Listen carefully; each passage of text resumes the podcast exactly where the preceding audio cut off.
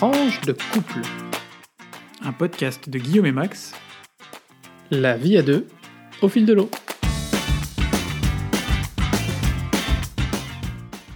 Bonjour à tous, bonjour à toutes et bienvenue pour ce nouvel épisode, cet Europisode, puisque nous sommes le 9 mai et qu'aujourd'hui c'est la journée de l'Europe. On commence avec une petite rubrique actualité pendant laquelle Max va d'ailleurs nous expliquer un peu cette journée.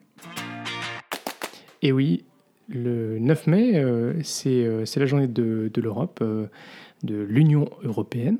On commémore la déclaration de Robert Schuman, ministre des Affaires étrangères français, le 9 mai 1950, donc 70 ans. et en fait, cette déclaration, elle est assez fondamentale parce que elle a posé les bases de l'Union européenne telle qu'on la connaît aujourd'hui. Il propose au sortir euh, de la guerre, la création d'une communauté européenne de la production de charbon et d'acier. Euh, l'objectif étant, en fait, d'avoir une solidarité de fait euh, et éviter une nouvelle guerre. Nos économies seraient finalement entre la France et l'Allemagne imbriquées, et donc ce serait plus possible d'avoir une, une nouvelle guerre.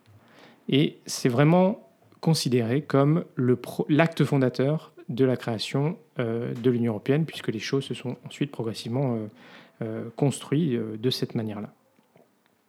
Et donc, cette journée de l'Europe est, célébrée dans, toute l'Union européenne.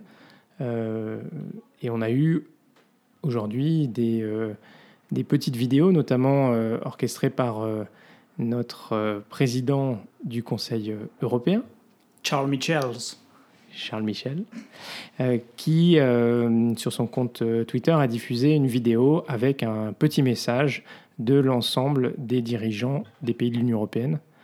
C'est celle qu'on vous, a mis, qu'on vous a mis en teaser sur le, notre compte Twitter, si vous voulez aller la revoir. Moi, je trouve ça très chouette, cette, cette journée de l'Europe. Alors, pour ceux qui travaillent dans les institutions européennes, c'est une journée qui est, qui est fériée. Alors, bon, cette année, c'est un samedi, donc il n'y a pas de, de jour férié. Euh, mais c'est vrai que moi, je me dis que la veille, le 8 mai, c'est un jour férié dans un certain nombre de pays, pas tous, pour commémorer la fin de la Seconde Guerre mondiale. Euh, et ça pourrait avoir du sens, euh, peut-être, dans une des propositions qui pourrait émerger de la fameuse conférence à venir sur, sur l'Union européenne, d'envisager que le 9 mai devienne un jour férié dans l'ensemble de l'Union européenne et d'avoir un jour, pareil, unifié au niveau de l'Union européenne, qui soit un peu l'équivalent du Veterans Day aux États-Unis, donc un jour de commémoration des soldats euh, tombés euh, en, voilà, pour, pour, euh, pour défendre leur pays. Et sauf erreur de ma part, ce serait le premier jour férié commun, non religieux, commun à l'ensemble des pays européens En fait, non, parce qu'il y a le 1er mai, mais à part le 1er mai, oui. Ça serait effectivement. Euh, bah, ce sera le deuxième. C'est bien aussi le deuxième. Voilà, donc ça, moi, en tout cas, c'est une, voilà, c'est une idée que, qui me plaît beaucoup et, euh, et, qui, je trouve, aurait beaucoup de sens parce que l'Union européenne, euh, c'est pas toujours très tangible. on a l'impression que c'est pas toujours très tangible dans nos vies, mais en réalité, c'est une réalité.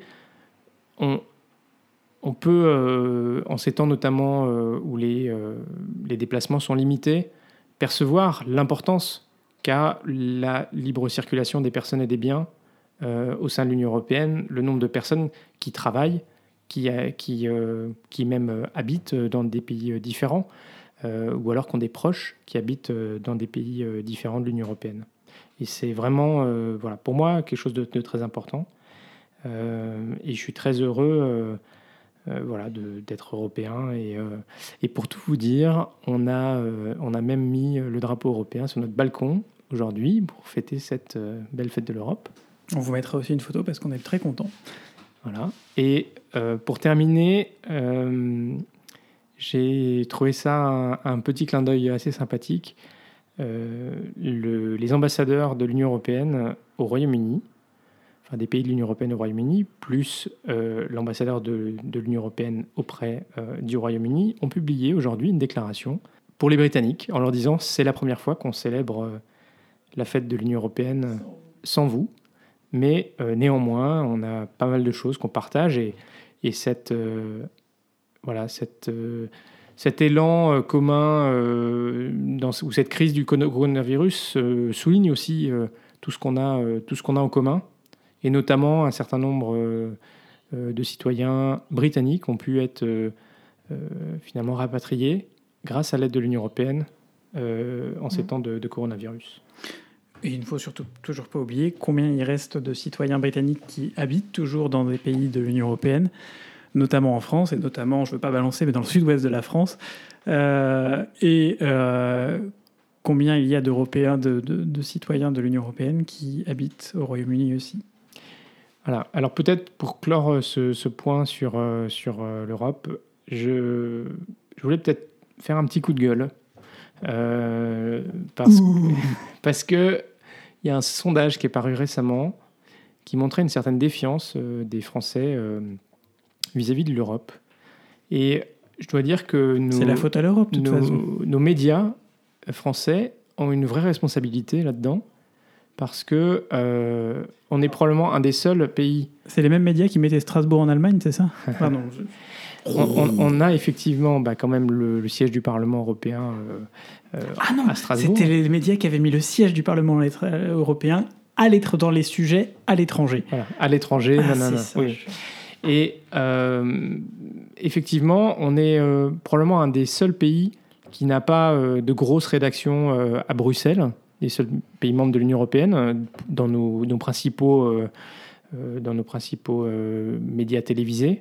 L'Union européenne n'est pas un sujet récurrent abordé à la télévision, et effectivement, lorsque c'est abordé, c'est abordé comme un sujet externe de politique étrangère, alors que on voit bien, même en France, on a connu une évolution institutionnelle parce que là où l'Union européenne était avant traitée dans les sujets des affaires étrangères. Maintenant, on a quand même, et c'est très symbolique et je trouve ça très important, un ministre de l'Europe et des affaires étrangères. C'est-à-dire que les sujets européens ne sont pas des sujets d'affaires étrangères, c'est des sujets qui nous concernent tous. Et, naturellement, euh, ça se voit parce que euh, si aujourd'hui vous pouvez aller vous balader dans l'Union européenne sans payer euh, des frais en plus pour pouvoir utiliser votre data et votre téléphone, c'est parce que euh, il y a l'Union européenne. Si vous n'avez pas de restrictions pour pouvoir vous installer et travailler dans les pays de l'Union européenne, c'est parce qu'il y a l'Union européenne. et il y a énormément de, de, choses comme ça qui impactent notre vie de tous les jours. Et il y a énormément de décisions adoptées en commun à Bruxelles qui ensuite sont transcrites dans notre, dans notre loi nationale. Et donc, euh, ça a un impact euh, énorme. L'Union européenne finance euh, un, certain nombre d'infrastructures. Et voilà, je crois que c'est important.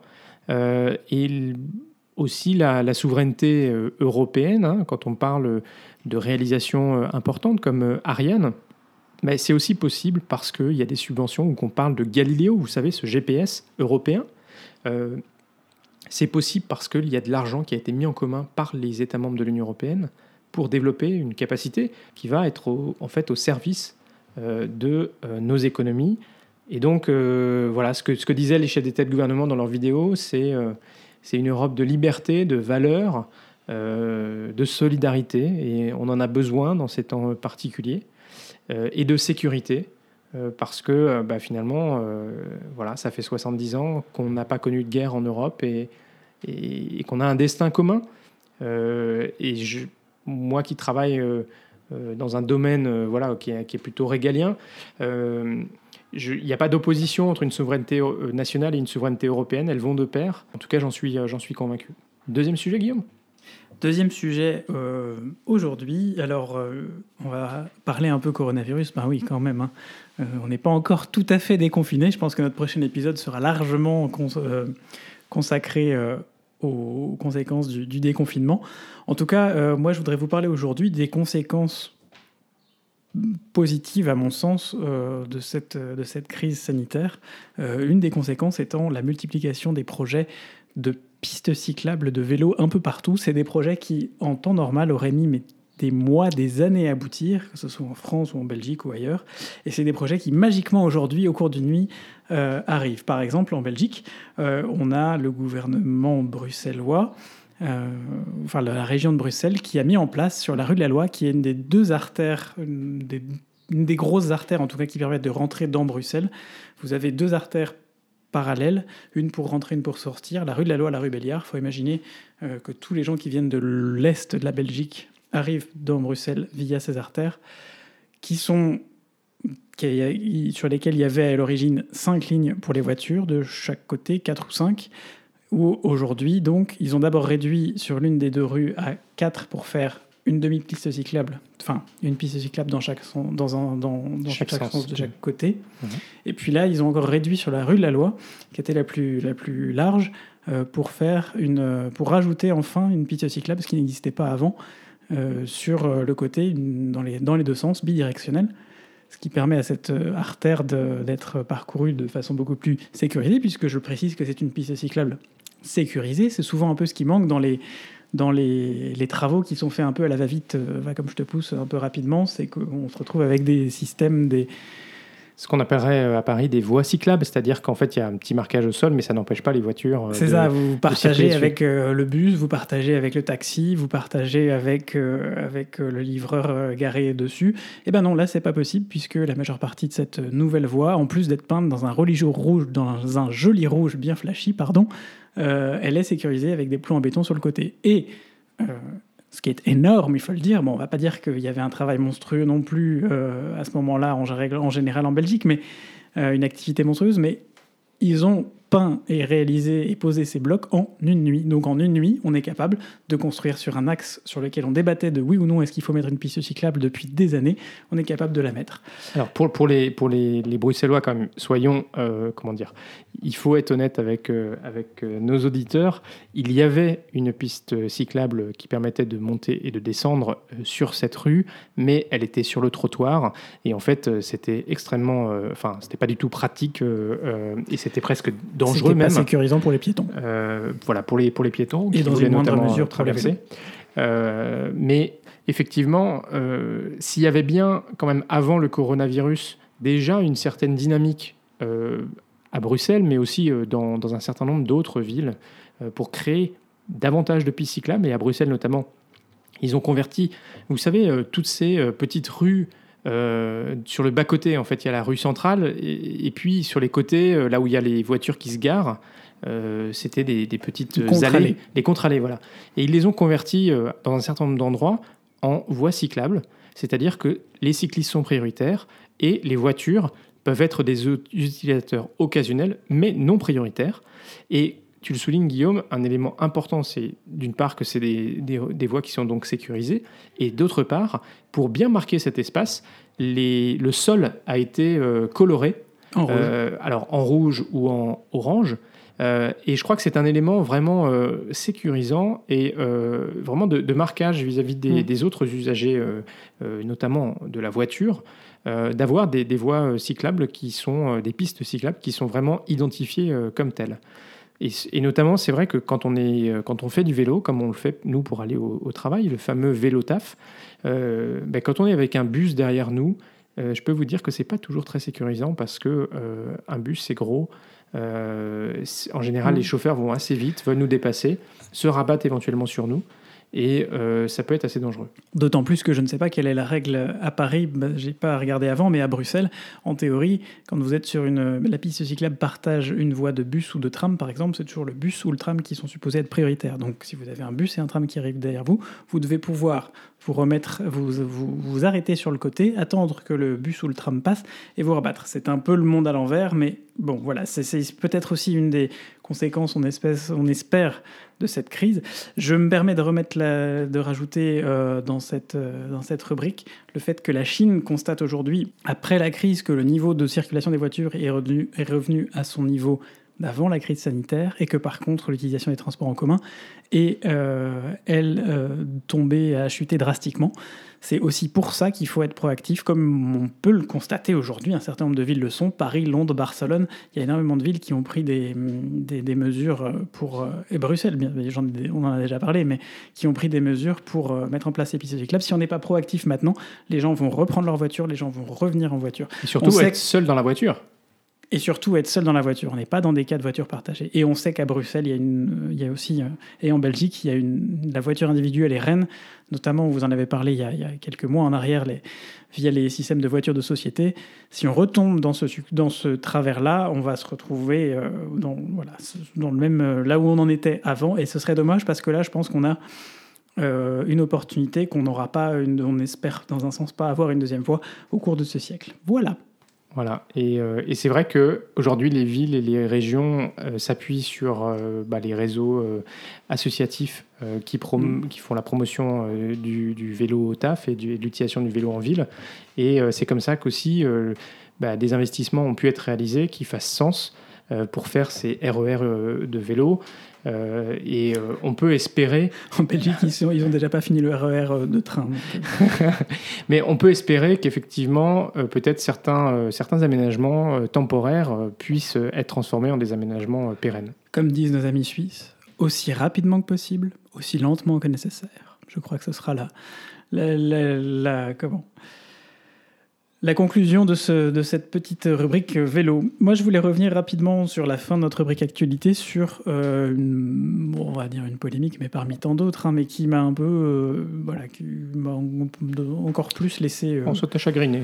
euh, ou qui m'a chagriné, oui, comme d'autres choses. J'ai appris avec, euh, avec ce confinement à passer euh, moins de temps sur les réseaux sociaux parce que c'est extrêmement anxiogène et puis ça ne sert absolument à rien. Des débats en 260 caractères, je ne raconte pas le niveau euh, en général, c'est- ça ne monte pas très Je salue quand même les, tweetos, les tweetos qui font l'effort de faire ce qu'on appelle des threads, des dérouler euh, Des petites histoires. des petites histoires, l'un tweet après l'autre, pour raconter des choses, pour expliquer des choses. Il y a des choses très pédagogiques, très chouettes.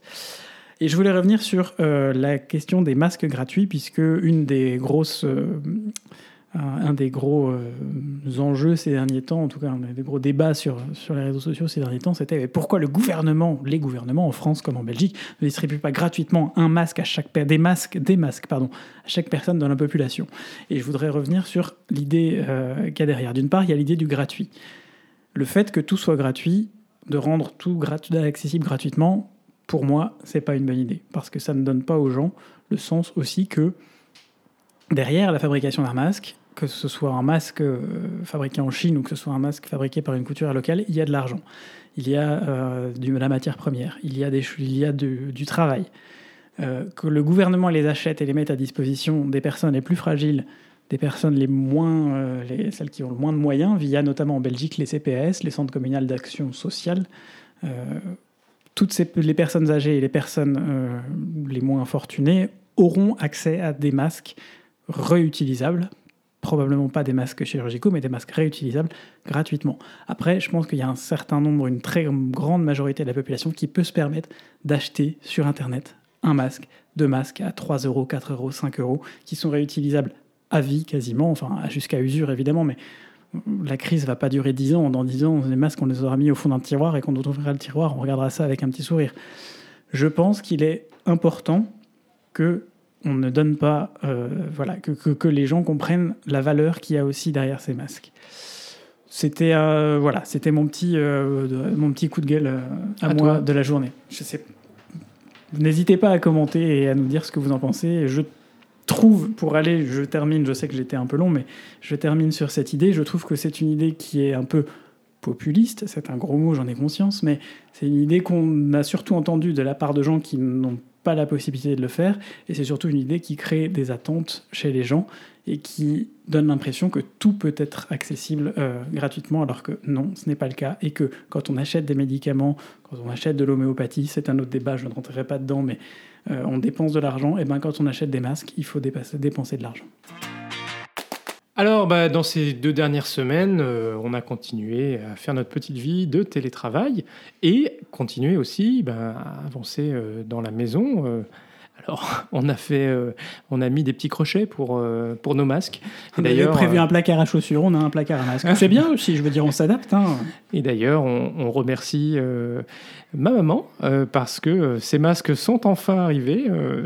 La, Poste française a- avait visiblement pris un petit peu de retard avec bah, son rythme un petit peu réduit. Et euh, voilà, donc on- lors d'un précédent épisode, on vous avait, on vous avait dit qu'on pensait que peut-être quelqu'un avait piqué ses masques. mais non, ils sont arrivés et ils sont, ils très bien. Donc on a, planté quelques crochets parce que ben, comme ça, ça va nous permettre de les faire reposer parce que si vous portez votre masque euh, pendant une heure ou une heure et demie euh, euh, dehors, ils sont pas sales. donc en fait, il suffit juste de les faire reposer pour être sûr que le virus, s'il y a du virus dessus, bah meurt. Euh, et ensuite de pouvoir euh, réutiliser. Donc les petits crochets, c'est top. Et puis euh, hier, on a eu la bonne surprise d'avoir notre sonnette qui a, sonné un petit peu tôt d'ailleurs, sans, sans être prévenu. Pas prévenu, en, charentaise et en pyjama, pas coiffé le matin, je vous raconte pas, c'est violent. Hein. Et néanmoins, c'était notre table basse. Vous savez, celle qu'on a commandée en janvier, là, il y a plus de trois mois.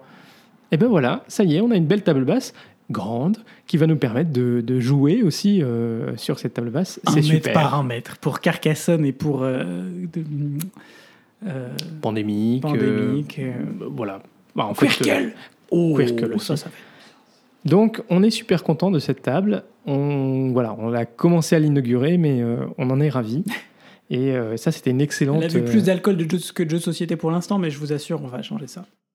Voilà. Alors, ben, Guillaume, tu voulais nous, nous parler un petit peu de, euh, de choses un petit peu extraordinaires qu'on a eh fait bah euh, le week-end dernier Qui dit confinement dit grande créativité, et on peut espérer d'ailleurs que ce soit une créativité qui, qui, reste pour le coup dans le, dans, dans le futur, puisque le week-end passé, euh, on a eu la chance de vivre côté Max deux réunions de famille via Jitsi. On y reviendra dans la, on y reviendra dans la rubrique tech, une application de, de réunion en ligne. Et alors, ben, en fait, c'était très chouette parce qu'on peut s'imaginer. Euh, j'avoue que j'appréhendais un peu. En même temps, je suis un peu coupable parce que c'est moi qui ai suggéré une des deux, faire une des deux, une de ces deux réunions, tout en me disant après derrière que j'avais peut-être fait une connerie. Mais enfin bon. Et oui, parce qu'en fait, pour vous donner tout le, tout le, le background, tout, tout l'historique, euh, le week-end du 1er mai, qui était un week-end de trois jours pour euh, tout le monde, qu'on habite en Belgique, en France euh, ou ailleurs, Gros stuff. on avait prévu de faire une cousinade dans un côté de ma famille, une cousinade avec bah, les cousins, mais aussi les, les, parents, et frères et sœurs. Et donc, on attendait autour d'une centaine de personnes. et malheureusement, ben, on a dû reporter ça l'année prochaine. Mais Guillaume a suggéré euh, de faire euh, voilà, une petite réunion virtuelle pour se retrouver et on a pu, euh, y compris, connecter des gens de l'autre bout du monde. Eh oui, c'était une réunion avec au moins 4 ou 5 fuseaux horaires différents qui allaient du Brésil à l'Europe en passant par l'Australie et la Nouvelle-Calédonie. C'était vraiment une, chouette expérience. C'était pas autant le bazar qu'on aurait pu euh, l'imaginer. ce qui est important, c'est que chacun prenne la parole. Je crois que les gens comprennent, ont assez vite compris que c'était difficile d'avoir des discussions quand il y a une centaine de personnes derrière l'écran, euh, d'avoir des discussions individuelles, mais que chacun puisse raconter euh, une partie de son confinement, quelque chose de fort, voilà. Et puis le lendemain, on a eu une autre réunion avec l'autre partie, l'autre branche de la, de la famille de Max. Il y avait un peu moins de monde et du coup les discussions étaient un peu plus, c'était plus simple d'avoir des discussions plus libres. C'était une autre expérience euh, voilà, que je suggère, que je conseille en ces temps où on n'arrive pas forcément à voir les gens. Euh, euh, en vrai, ben, ça remplacera jamais un câlin et un bisou et, de voir les gens et de profiter d'eux et de pouvoir avoir des grandes discussions, mais c'est quand même assez chouette d'avoir ces options aujourd'hui. Surtout, et peut-être des choses qu'on arrivera à refaire dans le dans l'avenir, quand on a une famille qui est un peu étalée géographiquement, ben, le fait de pouvoir se retrouver euh, virtuellement, ben, c'est aussi chouette. Euh. Peut-être euh, la dernière fois, vous avez parlé de différentes associations qui nous tiennent à cœur et, et qu'on a décidé de soutenir dans cette période un petit peu particulière. où bah, la détresse sociale est accentuée par, par ce confinement, par le fait que les, réseaux euh, habituels de, soutien peut-être sont encore plus euh, tendus euh, et que les activités ou les opportunités de, de rencontres, de soutien sont moins, sont moins possibles parce qu'on est dans ce confinement. et notamment, vous avez parlé de, du refuge, qui est une association qui soutient des jeunes homosexuels qui ne peuvent euh, pas rester chez eux euh, à cause de, de l'homophobie, euh, tout simplement. Qui sont chassés de chez eux pour la plupart, je crois, par leurs parents à cause de l'environnement familial. familial. chassés ou qui décident que psychologiquement ils ne peuvent plus tenir dans cet environnement.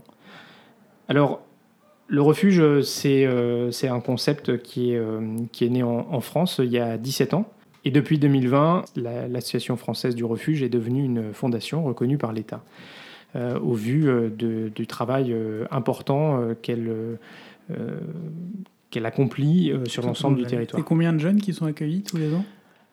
Je crois que leur capacité d'accueil euh, aujourd'hui est, autour euh, entre 200 et 250, sachant qu'il y a eu une explosion du nombre de cas dans cette période. et donc, ils ont en fait accueilli en urgence, je crois, plus d'une trentaine de jeunes en, plus. voilà, et donc vous imaginez que dans ces, conditions, c'est compliqué. Alors en Belgique, la structure du refuge est, euh, plus récente, ça fait à peu près un an que, le refuge existe.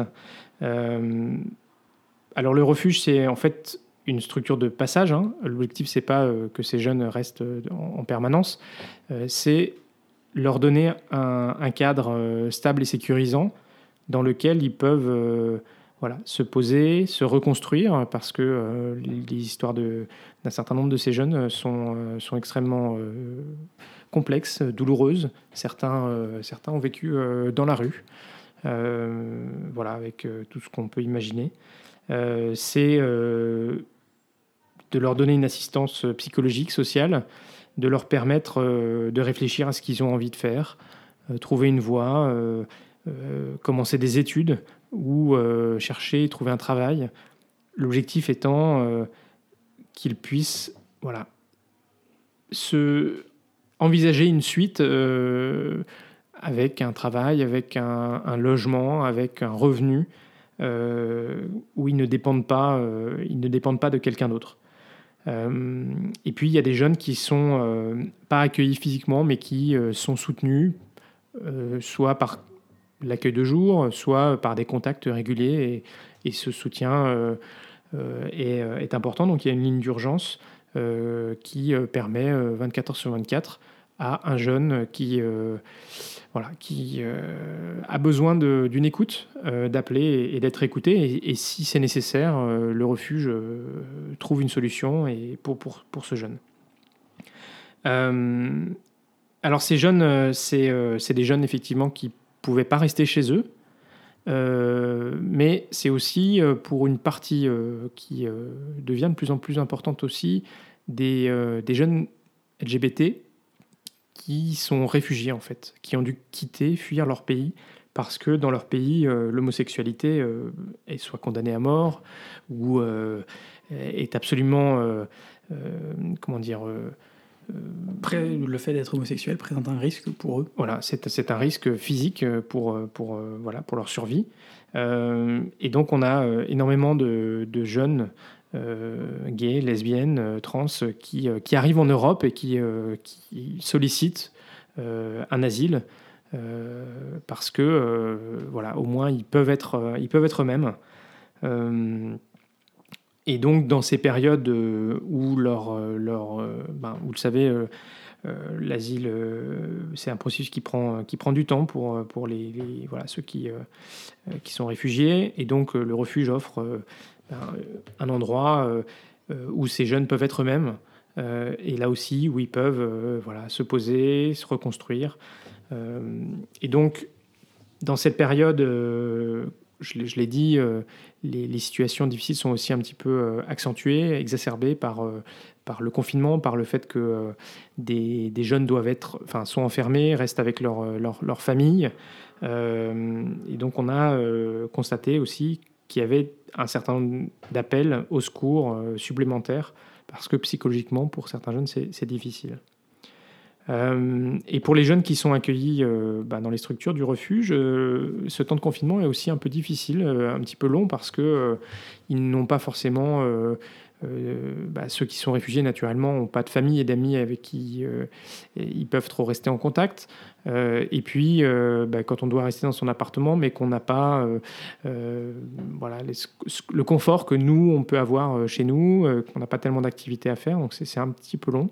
Et bah, voilà, moi, j'ai choisi de, de devenir bénévole, de donner un petit peu de mon temps pour apporter de la nourriture et passer un petit peu de temps, résoudre quelques petits problèmes techniques, leur proposer un peu de lecture, et puis surtout être là pour voilà, leur montrer un peu d'attention et les écouter et voilà, simplement leur montrer qu'ils sont sont pas tout seuls. Et euh, voilà, je voulais simplement partager ça euh, avec vous euh, parce que c'est très chouette de pouvoir, voilà, pouvoir montrer à ces jeunes qui qui n'ont pas eu forcément des épisodes de vie très faciles que bah voilà, il y a, y a, des choses, il y a un futur sympa qui les attend et puis qu'il y a des gens qui sont là pour, pour, les, pour les aider, pour les écouter ou pour simplement juste être, être là. Euh, voilà, si vous souhaitez euh, naturellement en savoir plus, ben, il y a des, euh, des sites web avec des, pas mal d'infos. Et puis si vous souhaitez donner un coup de main financier, ben, c'est aussi possible. Rubrique La Belgique, la France en Belgique, la Belgitude. de quoi est-ce qu'on va parler aujourd'hui? Aujourd'hui, on va parler d'abord la situation, de la situation locale en Belgique. Euh, et, de l'application de certaines normes, certaines, euh, certains arrêtés pris par, par les, bourgmestres, euh, c'est-à-dire les maires de, de, chaque commune ici. à Bruxelles, par exemple, le, la commune d'Etterbeek, je dis bien Etterbeek, non pas Etterbeek ou Etterbeek, Etterbeek, a pris un arrêté imposant le port du masque sur les artères commerciales commerçante euh, et près des parcs euh, et en gros là où il y a des, pas mal de gens qui risquent de circuler. Mais c'est un arrêté qui a été pris à l'échelle de cette commune alors que cette commune est imbriquée au sein des 17 euh, communes qui forment la région de Bruxelles.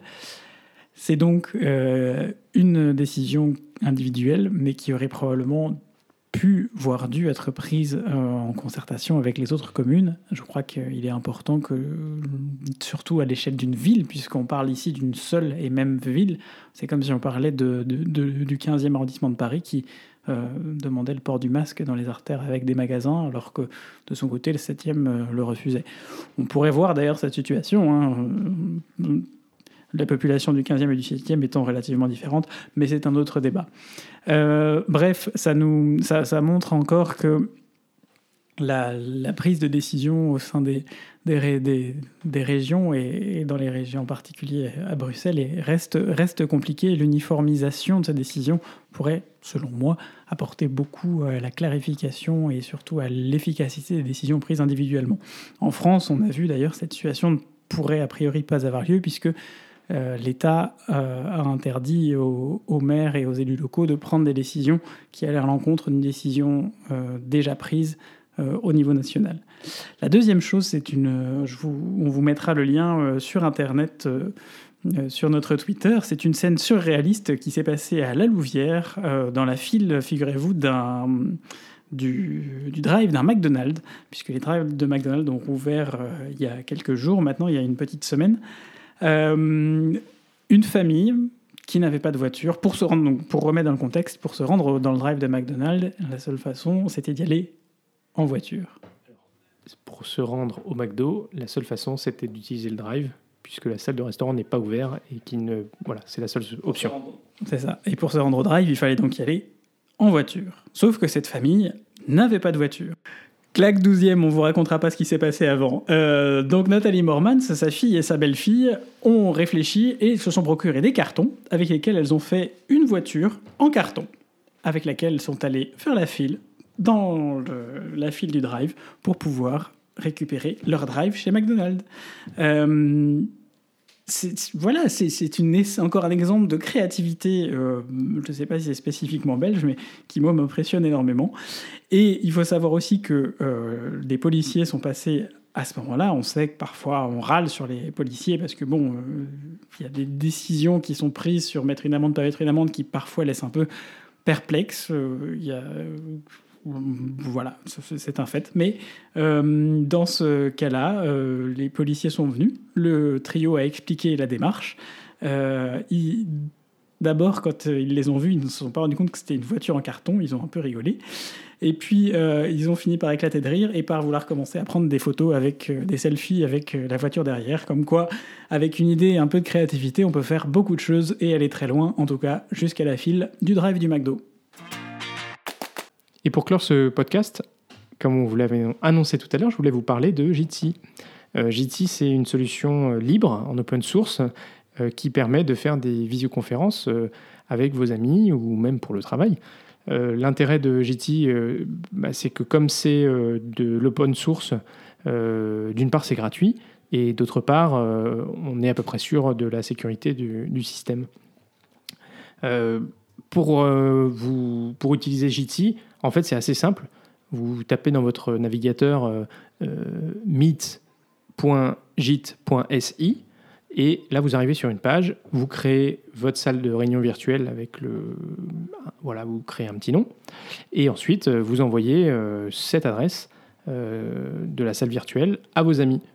Et moi je vous conseillerais d'utiliser un mot de passe, de rajouter un mot de passe à chaque fois que vous, vous connectez parce que ça permet de sécuriser sach- sachant que comme vous utilisez une solution qui est accessible à tout le monde, la salle de réunion que vous avez créée ne vous appartient pas, donc euh, n'importe qui qui tape cette adresse peut tomber sur, euh, sur la salle de réunion. Et donc, si euh, vous mettez un mot de passe, l'avantage c'est que ceux qui taperaient éventuellement cette, ce lien ne pourraient, pas, ne pourraient pas accéder à votre réunion, même si, et je sais bien, c'est un argument qui est utilisé par beaucoup de monde, lorsque vous prenez un apéro ou vous discutez, faites une réunion de famille, vous n'avez pas énormément de choses confidentielles à, partager, mais bon, c'est simplement pour le principe. Et puis l'avantage, c'est que vous n'avez pas besoin de mettre votre, euh, votre adresse mail, de vous créer un compte.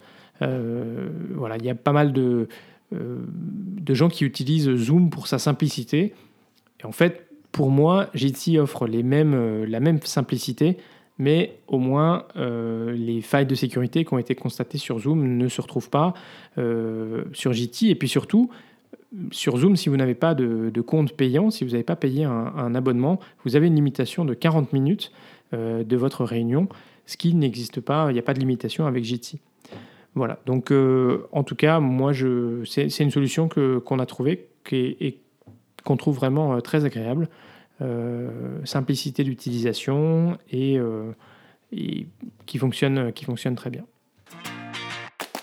Voilà, c'est déjà euh, la fin de notre 18e épisode. On est ravis de vous voir toujours plus nombreux. On a dépassé les 1000 écoutes pendant cette quinzaine.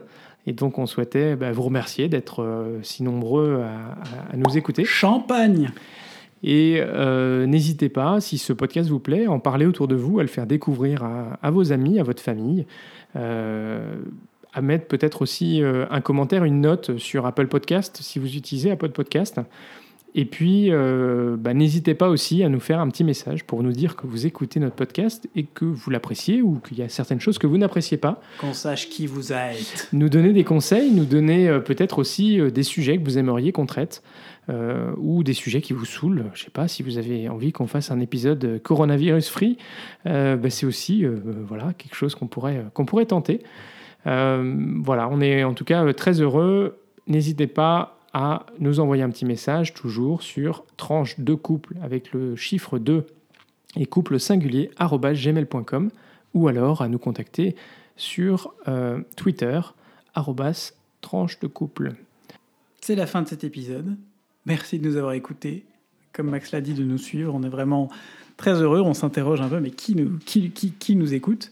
Euh, Ou de nous avoir rejoints pour ceux qui nous rejoignent. N'hésitez pas pour ceux qui nous rejoignent d'ailleurs à écouter les épisodes les plus anciens, parce que même si on a commencé par dire pas mal de conneries, on a quand même aussi, je pense, des choses, des choses intéressantes euh, au Qui vous aideront à comprendre qui on qui est, vous on aideront à vient. comprendre un peu plus, mieux d'où on vient, parce qu'on commence maintenant, et c'est là qu'on se dit qu'on est plus tout, plus tout jeune dans ce podcast, à faire des références à des, des, sélections, épisodes, qui- des euh, épisodes qui sont bien bien anciens. Euh, avec notre mémoire euh, défaillante, on commence même à ne plus se souvenir, et je ne serais pas étonnant que dans un épisode ou l'autre, on reparle de quelque chose dont, dont on a déjà parlé, mais vous pouvez nous faire signe, dans ce cas-là, on le prendra pas mal. Euh, voilà, bah écoutez, bonne continuation à toutes et à toutes, et à très vite. Pour de nouvelles tranches vitaminées.